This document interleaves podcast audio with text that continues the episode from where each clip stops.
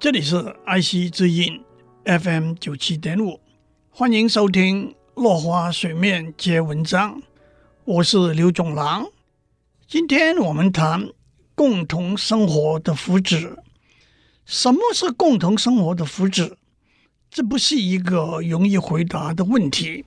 我们先举一个例子：假想你开着一列小火车，以每小时一百公里的速度行驶在铁轨上，突然看见铁轨前面有五个工人在修理路面，你想要紧急刹车，却发现刹车失灵，眼看这五个工人就要被碾死了，但是你突然发现。右边有一条分叉的轨道，只要扭转方向盘，让小火车转入分叉的轨道，这五个人就平安无事了。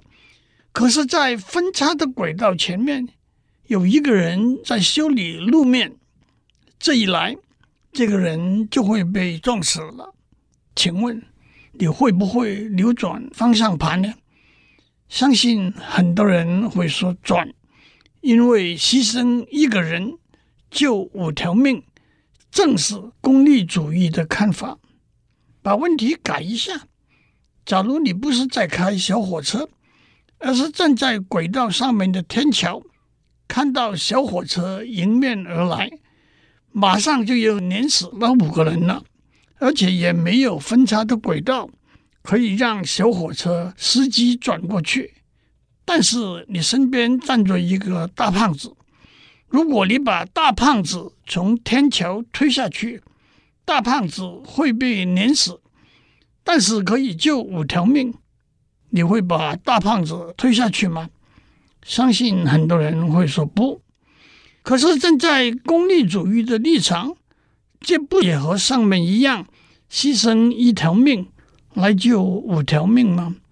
这两个案例有几个不同。首先，第一个案例里，司机把小火车转上，他确定是救了五条命。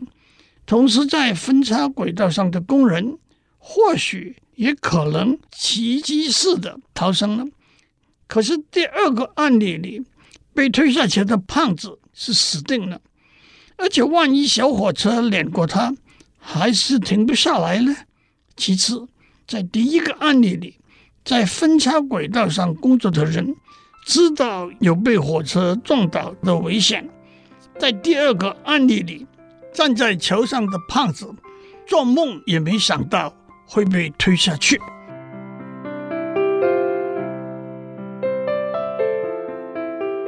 以上内容由台达电子文教基金会赞助播出。